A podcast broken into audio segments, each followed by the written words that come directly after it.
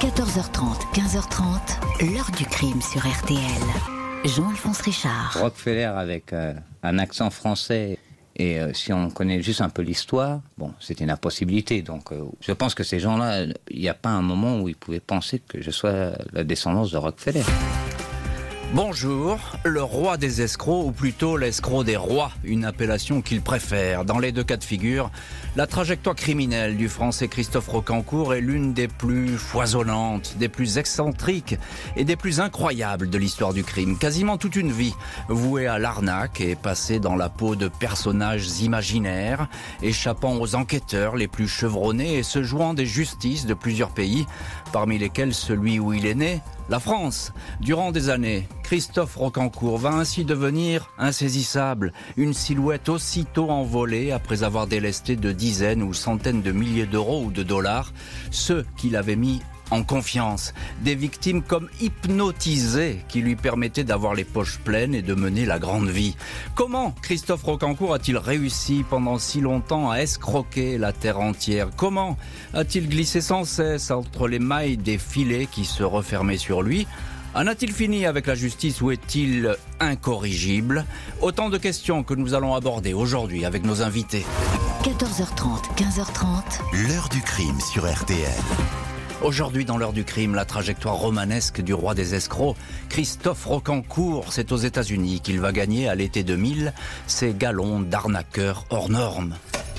Le 2 août 2000, les détectives Jerry Larson et Robert Flood de la police des Hamptons, une station balnéaire UP de New York, sont en planque devant un club de gym. Ils guettent la sortie d'un jeune homme qui porte un nom prestigieux, un certain Christopher Rockefeller, issu de la branche française de cette famille d'industriels, l'une des plus riches au monde. Le descendant Rockefeller est soupçonné d'avoir emprunté 14 000 dollars à une masseuse, avec promesse de faire fructifier par trois cette somme, mais Corinne Heiltink n'a jamais vu la couleur de cet argent. Elle a déposé plainte en décrivant aux policiers un drôle de financier. Un bad boy qui porte un aigle tatoué sur le bras droit, passe son temps en boîte de nuit à boire du champagne et à fumer des cigares aux frais de ses amis. La masseuse n'est pas seule à dénoncer Rockefeller. À l'hôtel où il séjournait, il a laissé une ardoise, 19 000 dollars. Les policiers l'interpellent. Il est interrogé sur ses activités mais livre des explications confuses. Il dit être français et ne pas très bien parler l'anglais. Il reconnaît que Christopher Rockefeller n'est qu'un nom d'emprunt. Il s'appelle en réalité Fabien Ortuno. Le nom inscrit sur son passeport français.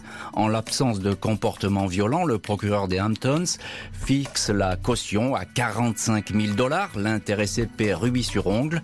Il est libéré avec obligation de ne pas quitter la région jusqu'à son procès. Deux ou trois jours après sa libération sous caution, les empreintes du dénommé Rockefeller Orduno livrent une toute autre identité, celle d'un dénommé Christophe Rocancourt, un Français âgé de 33 ans, né le 16 juillet 1967 à Honfleur, en Normandie. Il est arrivé il y a neuf ans aux États-Unis et a déjà eu maille à partir avec la justice. Il est considéré comme un arnaqueur professionnel qui multiplie les pseudonymes. Après avoir quitté la France, il s'est installé en Californie, soucieux d'entretenir tenir sa légende, il racontera à qui veut l'entendre qu'il ne parlait pas un mot d'anglais et avait appris cette langue en lisant et relisant la Bible trouvée dans la chambre de son motel. À Los Angeles, Rocancourt se rapproche des expatriés qui fréquentent le café Maurice. Il y rencontre un ancien couturier, le fortuné Charles Glenn, qui le prend sous son aile. Rocancourt, physique sportif et musclé, se présente comme un champion de boxe venu disputer un combat, combat qu'il aurait gagné par chaos. Glenn répand la nouvelle, personne n'a l'idée de vérifier le boxeur devient la coqueluche du tout Los Angeles. Invité partout, un décorateur français, Pierre Lange, lui prête sa villa de Bel Air, équipée d'une salle d'entraînement. Lange est souvent absent. Christophe Rocancourt se présente alors comme le propriétaire des lieux. Il se dit financier, roule dans une Bentley empruntée à un garage, convainc des amis d'investir avec lui dans une villa et un jet privé, sauf que le Golden Boy ne verse pas un dollar et disparaît avec les avances des uns et des autres. Le FBI dénombre une vingtaine d'alias, parmi lesquels Christopher de la Renta, neveu du styliste Oscar de la Renta, ou encore Prince de Galitzine, descendant de la cour de Russie. Il se présente aussi comme le fils de l'actrice Sophia Loren. Pendant cinq ans, Christophe Rocancourt dépouille tout ce qui passe. D'un petit restaurateur italien à qui il fait miroiter un placement miracle, 5000 dollars empochés, jusqu'aux célébrités. Un riche propriétaire de boutique de mode perd 250 000 dollars, tout comme le chanteur Michel Polnareff, exilé en Californie. Rocancourt, qui a autant d'identité que de visage, dira Polnareff, oui, je l'ai arnaqué de 250 000 dollars et je ne le regrette pas.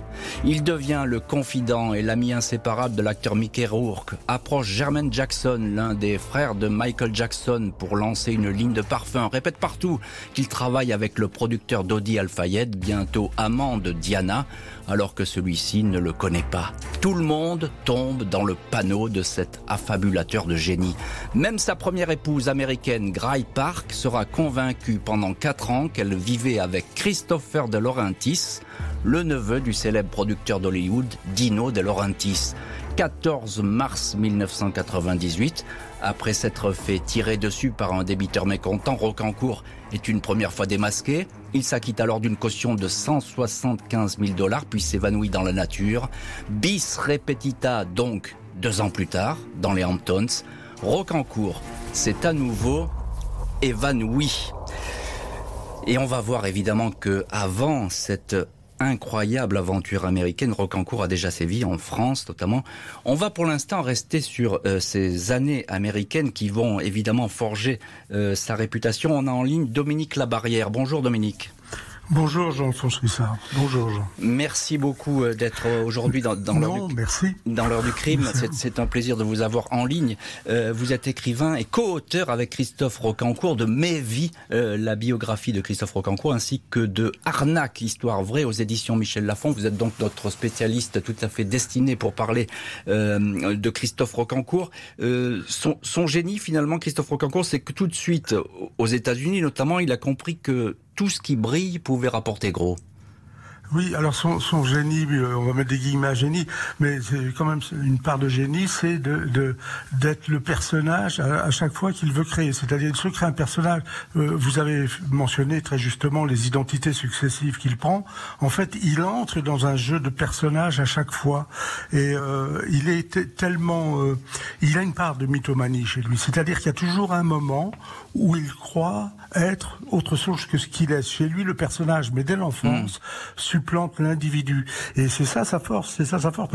C'est moi, je, je, je l'ai accompagné évidemment, euh, j'ai vécu avec lui, si vous voulez, tout bien tout le temps, mais le temps de, de faire ses livres, c'est un personnage très attachant, très attachant, qui a des, des, des, des élans de générosité très sincères. Enfin, voilà, mais il est dans cette espèce de, de, de, délire dans lequel il arrive à emmener des gens. La Alors, psychologie de Rocancourt est intéressante, mais la psychologie de ses victimes l'est tout autant. Alors voilà, et justement, parce que c'est effectivement le, le, la victime est celle qui les, c'est lui qui les arnaque. Euh, rien ne va, l'un va avec l'autre, évidemment. Euh, bonjour, maître Jérôme Boursican. Bonjour. Merci beaucoup d'être dans le studio de l'heure du crime. Vous êtes euh, l'avocat de Christophe Rocancourt. Vous le connaissez parfaitement et vous l'avez suivi dans ses déboires tout au long de, de ces années. Ses déboires ou ses succès. Ou ses succès, évidemment. Et, et, on lui souhaite encore du succès, évidemment. Et, et à vous aussi, maître. Euh, simplement, que, comment est-ce qu'il parvient là? On est aux États-Unis. Euh, alors je veux bien que tout le monde soit naïf, mais comment il parvient comme ça euh, à rentrer dans la vie des gens et à pouvoir leur euh, enlever autant d'argent, si je puis dire? Alors, je suis en désaccord avec l'analyse qui a été faite. Je ne crois pas que Christophe Rocancourt soit atteint de mythomanie. Je crois qu'il est malin. Il est très malin et il a une qualité qui est assez rare. Il exploite la vanité de ses victimes si victime il y a, parce qu'elles sont toujours consentantes. Et c'est dans ce cadre que effectivement il obtient beaucoup d'ailes. Mmh. Je suis, j'ai toujours été étonné, mais c'est souvent le cas dans des grandes affaires, euh, sur une particularité, c'est que les victimes, une fois escroquées, veulent continuer à être en lien avec Christophe Franconcourt et à être leur ami. Ah, Expliquez-nous là, parce que... Ben, je vais vous donner un exemple. Euh, je m'approche de la chambre d'audience correctionnelle où il y avait toute la presse pour l'affaire Breillat. Euh, il devait y avoir 200 journalistes.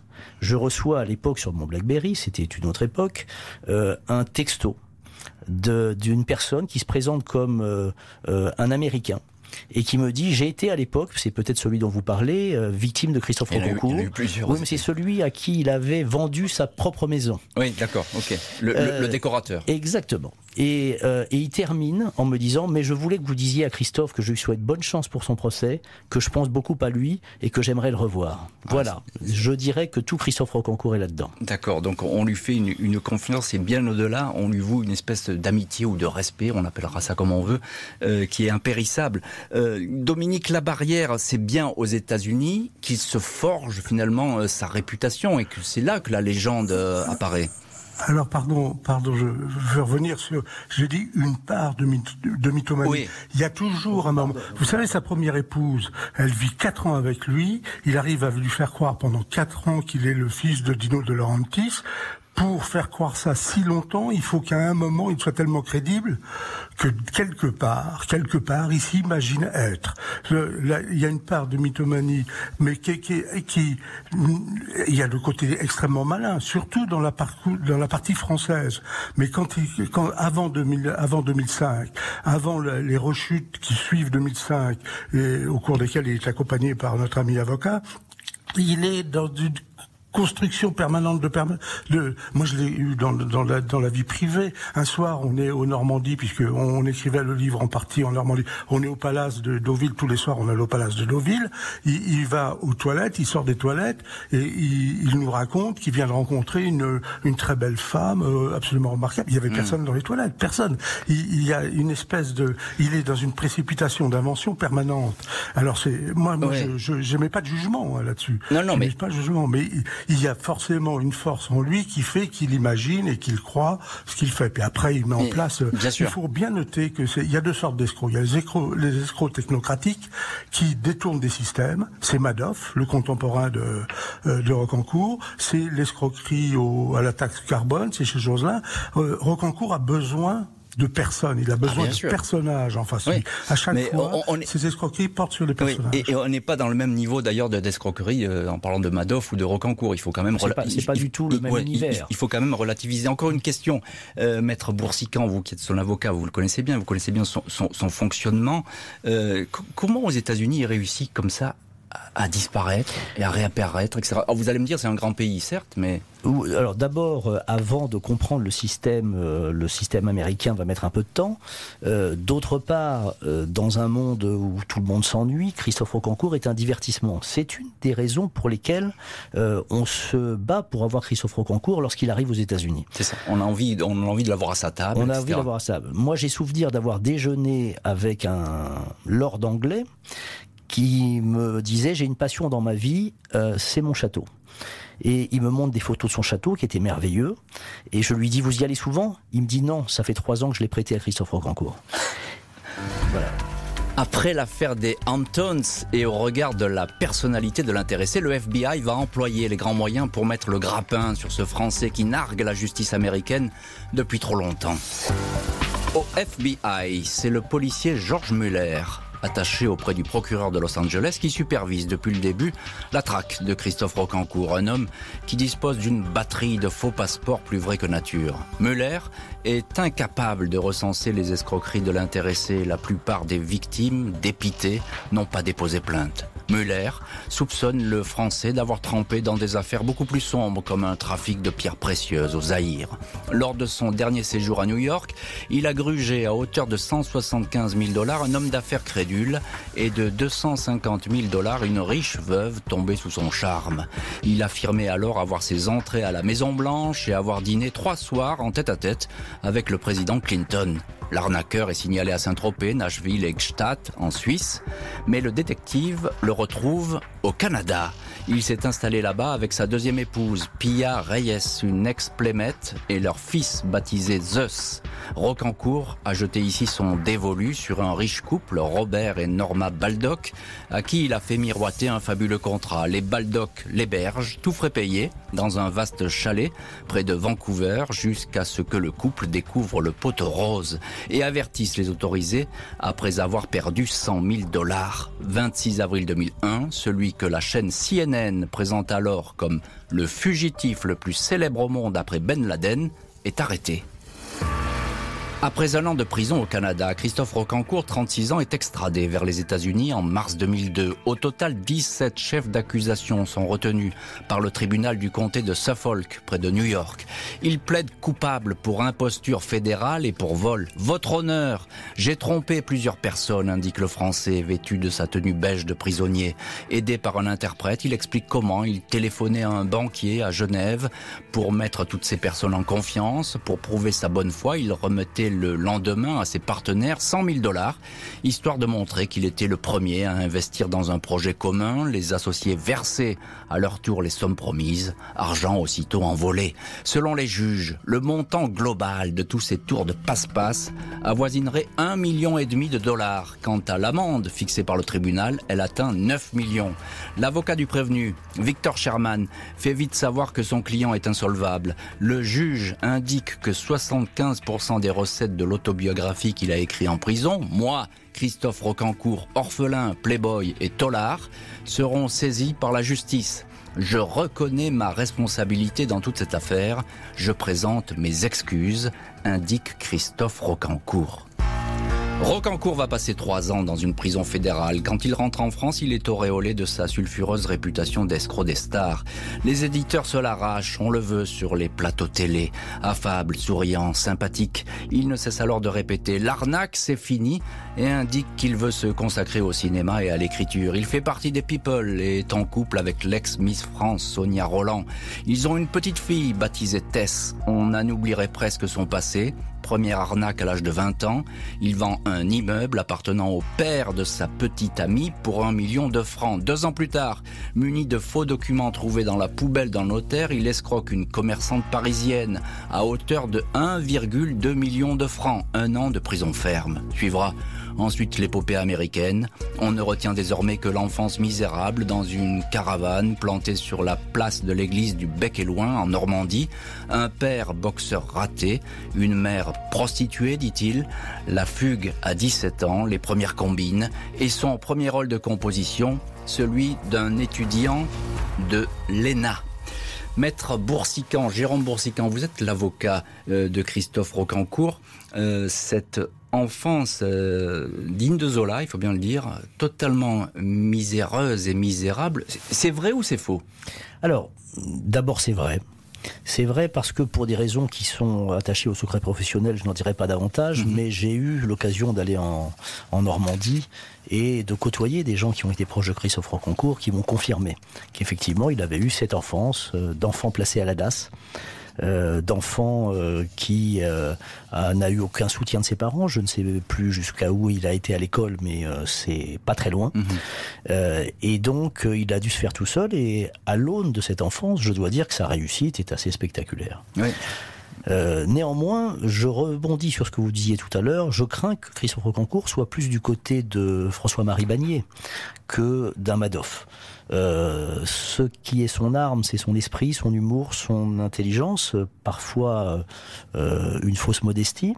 Et donc, euh, c'est dans ce cadre-là qu'il a forgé des armes tout seul, qu'il a appris auprès de sœurs, parce qu'il a été élevé par des sœurs. Et c'est à la fois quelqu'un qui commet des infractions et en même temps est assez religieux. Mais c'est un caméléon aussi, maître. C'est un caméléon et en même temps, il est quelqu'un qui a des valeurs. Vous parliez de Tess, sa fille.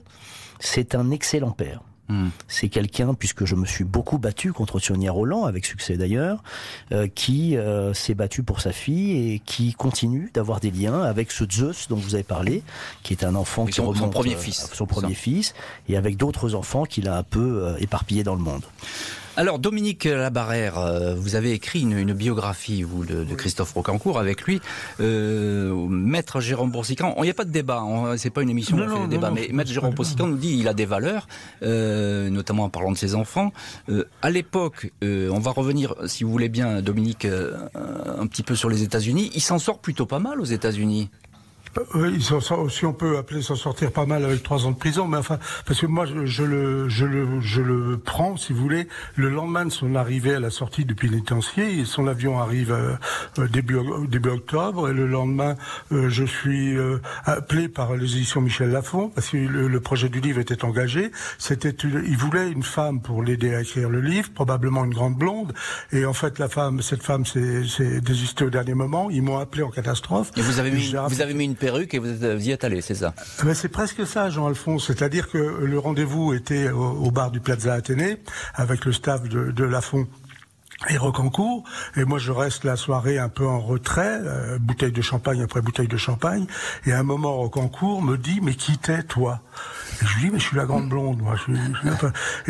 Et alors, on, pendant mais euh, je crois que Maître Boursicot va, le, reconnaître là. Pendant une heure et demie, on s'était pas parlé, on s'était rien dit. Et après, quand on est parti le lendemain en, Normandie pour écrire le livre, pour être isolé, on n'a jamais été isolé. On est allé en Normandie, évidemment en hélicoptère, parce que c'était trop simple d'y aller en voiture. Je lui dis, mais pourquoi ce, ce silence? Il me dit, tu sais, nous sommes des animaux, on se renifle. Ah oui, c'est ça. alors, il, a, il, a, ce côté animal, il a ce côté d'instinct de repérer, un, peu comme, euh, comme mm. dans ma bouche, c'est pas péjoratif, mais comme un loup va repérer le faible dans, le troupeau. J'ai l'impression qu'il a ce talent-là. Il, a, il a cet instinct quasiment animal, c'est vrai, vous vous faites bien le souligner parce que ça fait partie de la composante de. C'est un intuitif. Maître, encore une question. On est là dans les années 2005-2008, il vient de rentrer en France. Mm on se dit là il est rangé. Il dit moi. C'est en tout cas ce qu'il affirme sur les plateaux de télévision. Oui, c'est ça. Donc euh, là, il, mmh. on sent pas qu'il ne peut pas y avoir de récidive. il, mais il fait tous les plateaux. Aznavour a également dit que c'était son dernier concert pendant dix ans. Oui, ouais. Donc là, euh, est-ce que vous allez être euh, surpris par ce qui va se passer Alors moi, je vais dans, la logique et dans la trajectoire. Non, surpris quand il vient dans mon cabinet, il est il est vierge de casier judiciaire puisque le casier judiciaire américain ne figure pas mmh. sur casier français. Et si je puis dire, c'est une nouvelle épopée qui va commencer. C'est une nouvelle épopée qui va commencer. Christophe Rocancourt a fait la promesse qu'on ne l'y reprendrait plus. Mais il ne va pas pouvoir la tenir, cette promesse. Plus fort que lui, il va à nouveau jeter son dévolu sur les gens célèbres et les personnalités. Le 20 avril 2009, la réalisatrice Catherine Breillat dépose plainte contre Christophe Rocancourt pour abus de faiblesse. Elle l'a rencontré quelques mois auparavant et a été subjuguée par le personnage. Elle a rapidement imaginé pour lui un rôle sur mesure dans un film ténébreux dont elle a déjà le titre Bad Love. Il en serait la vedette avec pour partenaire l'ex-mannequin Naomi Campbell. Le film ne va jamais voir le jour. Victime d'un accident vasculaire cérébral, Catherine Breillat est depuis affaiblie, contrainte à suivre un traitement médicamenteux qui l'handicape. Après avoir longtemps gardé le silence, elle révèle que Christophe Rocancourt a profité de son état dégradé pour lui soutirer des sommes de plus en plus importantes, pas moins de 650 000 euros au total.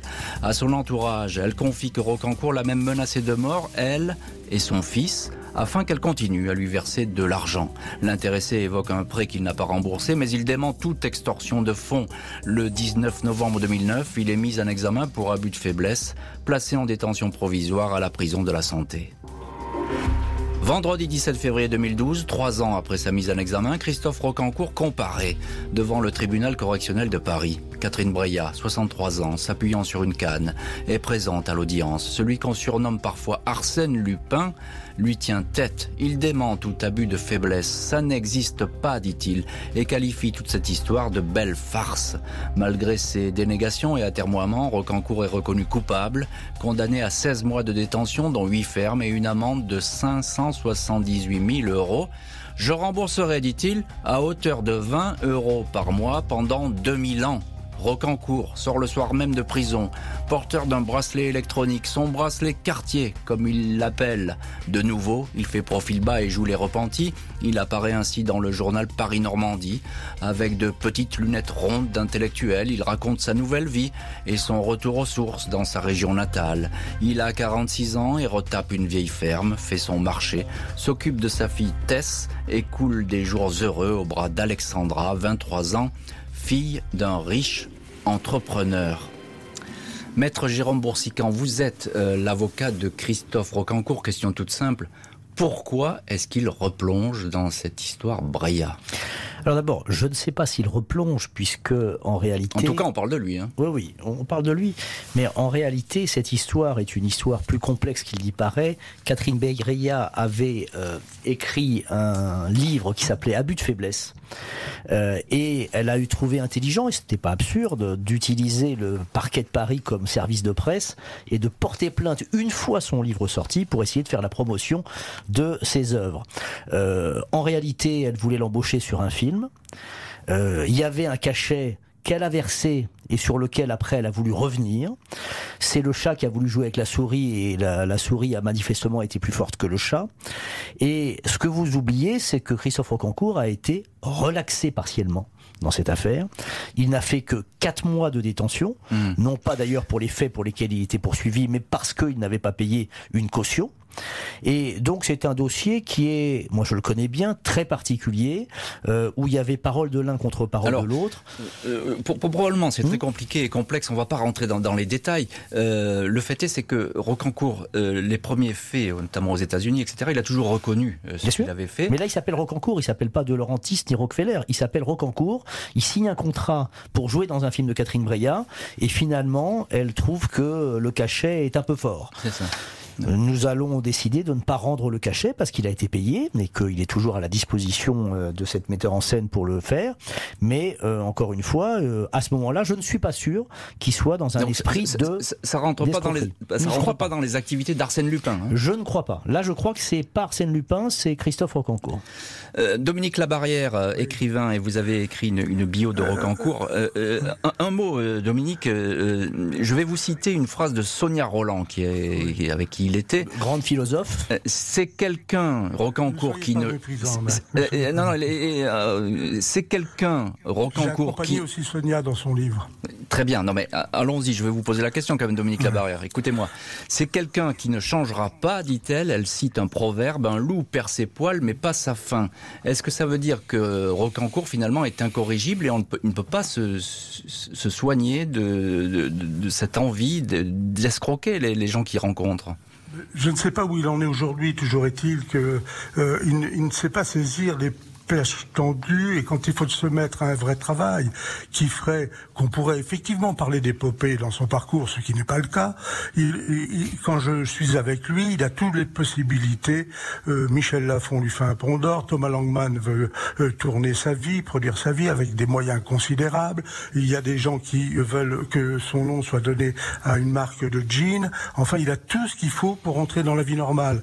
Et alors, ce qui fait sourire un peu, enfin sourire un peu, c'est que quand j'entends l'avocat de, de, qui fait son job d'avocat, c'est Madame Bre c'est euh, Breya qui devient la qui devient la coupable. C'est-à-dire la victime devient la coupable. Alors son livre, elle l'a écrit après. Non. Après avoir mais on, on, va, on, va pas rentrer dans ce débat, Dominique Labarrière. mais, moi, tiens, parce que c'est un peu énervant. On est en train de trisser des, des, des lauriers à Rocancourt. Il a plein de mérites, il a plein de qualités. Mais oui, il est, mais c'est quand même extrêmement limité. Quand je me permettais de parler de Madoff, parce que Madoff, pour moi, c'est un véritable escroc. Bien sûr. Des sommes qui, je partage cet avis. Qui arrive à escroquer. C'est pour ça qu'on n'attrape pas si vite Rocancourt. Bien sûr. Euh, finalement, c'est 250, c'est peu d'argent. Finalement, c'est beaucoup d'argent quand on en parle comme ça autour d'une table. Mais dans, la vie des escrocs, c'est peu d'argent. Le gentleman farmer Rocancourt en Normandie ne va pas s'abriter très longtemps derrière son costume de gentleman farmer. Il cachait bien son jeu, mais la police va le retrouver au carrefour de plusieurs affaires, de quoi lui ouvrir à nouveau les portes de la prison. Le jeudi 13 octobre 2014, Christophe Rocancourt est arrêté chez lui à Rouen.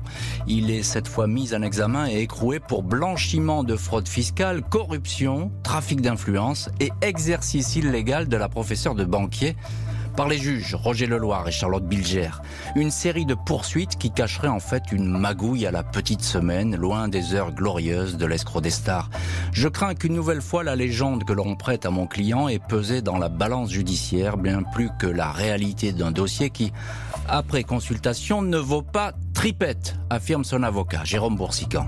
Depuis un an, les policiers financiers s'intéressaient aux activités souterraines de Rocancourt, un homme qui ne déclare plus aucun revenu depuis deux ans, mais pourtant titulaire de deux comptes en banque exotiques, l'un à Hong Kong, l'autre à Figueras, en Espagne. Il est soupçonné d'avoir joué les banquiers en prêtant de l'argent à des connaissances à un taux de 30%. Il est encore suspecté d'avoir voulu faire régulariser la situation administrative de deux femmes marocaines sans papier pour cette combine, il serait passé par l'entremise du préfet Christian Proutot, ancien patron de la sécurité à l'Élysée sous François Mitterrand. Un avocat et un notaire sont également mis en examen dans cette affaire. Christophe Rocancourt retrouve la prison, transféré à Fleury-Mérogis, quartier disciplinaire D3. Il va y passer quelques temps, puis est placé sous contrôle judiciaire dans les mois qui suivent. Il est soudain rattrapé par la plus rocambolesque des histoires. En prison, l'homme qui a berné pendant des années le tout Hollywood aurait fait la connaissance de Jonathan G., un ex-policier des stupes soupçonné d'avoir dérobé 48 kilos et demi de cocaïne dans les locaux du 36 quai des Orfèvres. Jonathan G aurait demandé à Rocancourt de l'aider à récupérer l'argent du vol, 200 000 euros en liquide, dont 150 000 euros dans un lac de Créteil en banlieue parisienne. Un proche de l'arnaqueur serait allé sur place. Rocancourt dément parle d'une histoire farfelue et stupide. Les enquêteurs, eux, soupçonnent bel et bien les deux hommes d'avoir conclu un pacte financier. Jérôme Boursican, avocat de Monsieur Rocancourt, avec lui, c'est toujours un film qui continue et ne s'arrête pas parce que là, il faut nous expliquer euh, cette histoire de, pêche aux, euros dans un lac de Créteil euh, après le vol du 36. Il n'est pas dans le vol, évidemment, c'est pas mmh. lui qui a dérobé mmh. euh, la cocaïne au 36. Euh, qu'est-ce qu'il faut en penser? Alors, d'abord, c'est une histoire rocambolesque, et sur les affaires qui vont arriver, qui vont être jugées, euh, vous avez raison, je vais avoir le bonheur de défendre Christophe Rocancourt sur l'infraction d'exercice illégal de la profession de banquier. C'est-à-dire qu'après dix ans à avoir euh, défendu Christophe Rocancourt pour avoir volé de l'argent euh, à des tiers, on le poursuit pour prêter, avoir prêté de l'argent. C'est assez cocasse quand même. Il n'y a pas que ça, maître. Hein, il n'y a pas que ça, vous avez raison. Alors sur l'histoire de Créteil, il faut ramener euh, le clocher au milieu du village. Euh, premièrement, il a été condamné à, je crois, une peine d'amende. Mhm. C'est vous dire l'importance de cette affaire. Et effectivement, il était à Fleury-Mérogis, où il est resté trois jours, car euh, j'ai eu le bonheur de l'élargir au bout de trois jours. Euh, et effectivement, il était avec ce policier euh, et on a essayé de le rattacher à cette histoire du lac de Créteil, à laquelle, à mon sens, il n'était pas impliqué.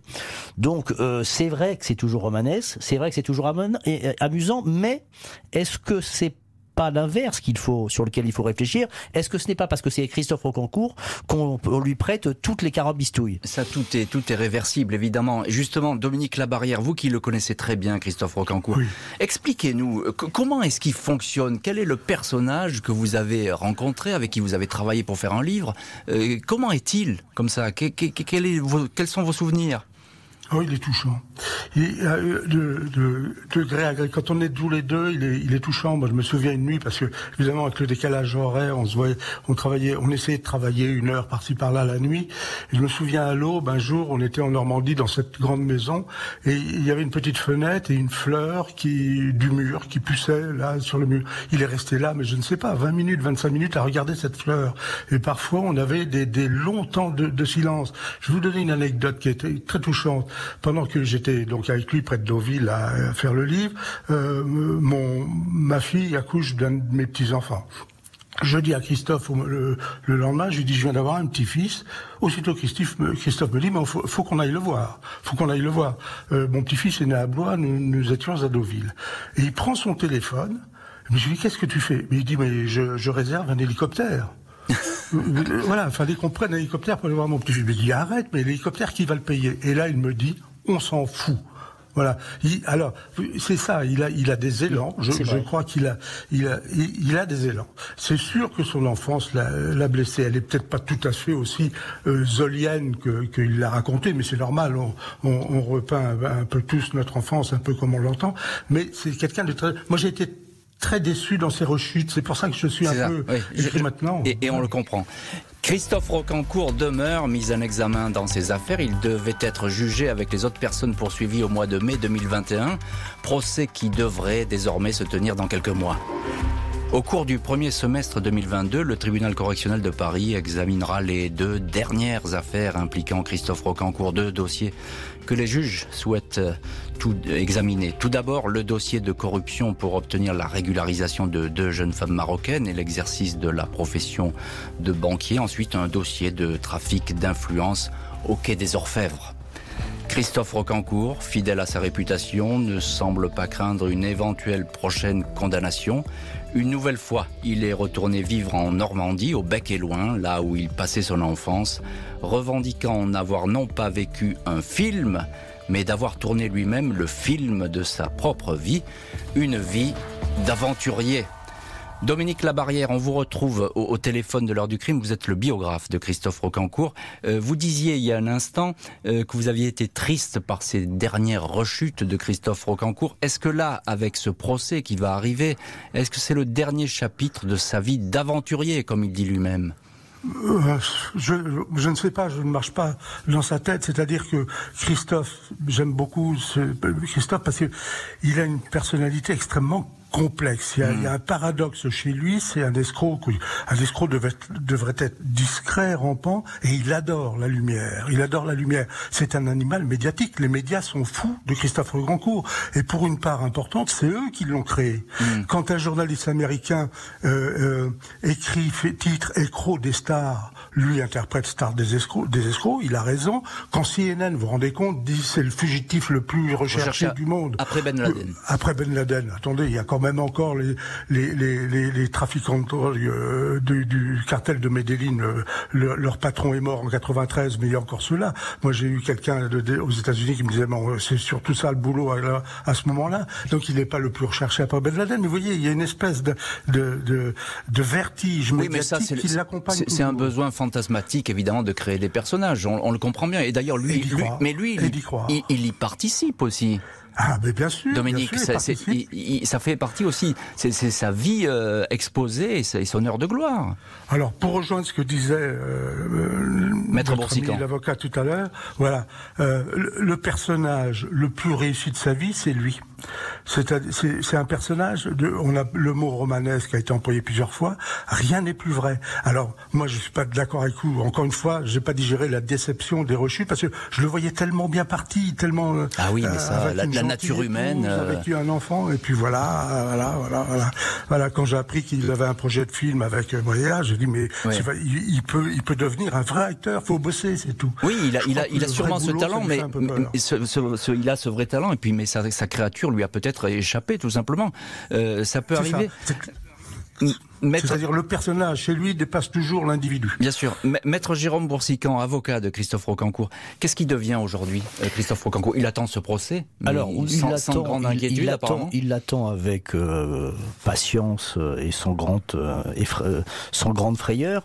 Je dirais, pour répondre à ce qui vient d'être dit, que si on espère que Christophe Rocancourt va rentrer comme salarié dans une société de leasing, on va être très déçu.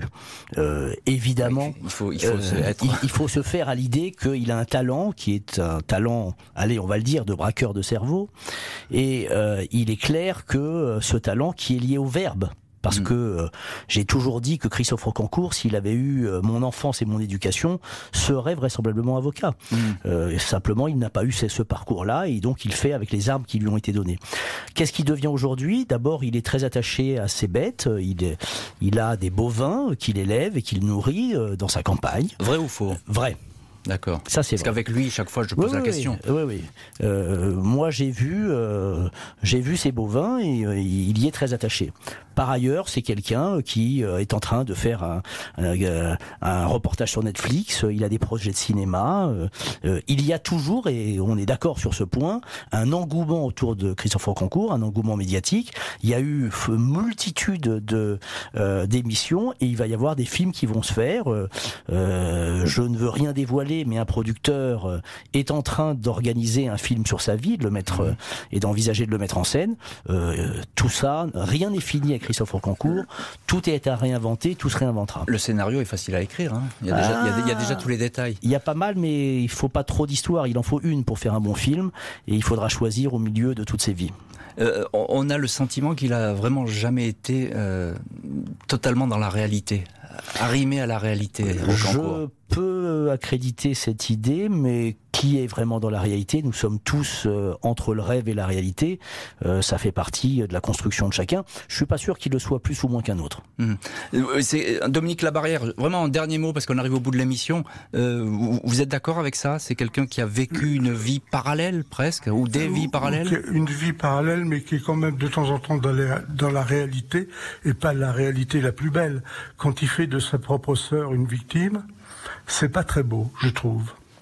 Je, je, je, conteste ce point, il est très proche de sa sœur et euh, c'est absolument pas une victime. On reprendra ce débat une autre fois parce que je pense que peut-être la trajectoire de Christophe Rocancourt n'est pas terminée. On verra pour le meilleur ou pour le pire. Merci beaucoup en tout cas maître Jérôme Boursican et Dominique Labarrière d'avoir été les invités de l'heure du crime. Merci à l'équipe de l'émission, Justine Vignot, Marie Bossard à la préparation et Boris Pirédu qui était à la réalisation. L'heure du crime, présenté par Jean-Alphonse Richard sur RTL.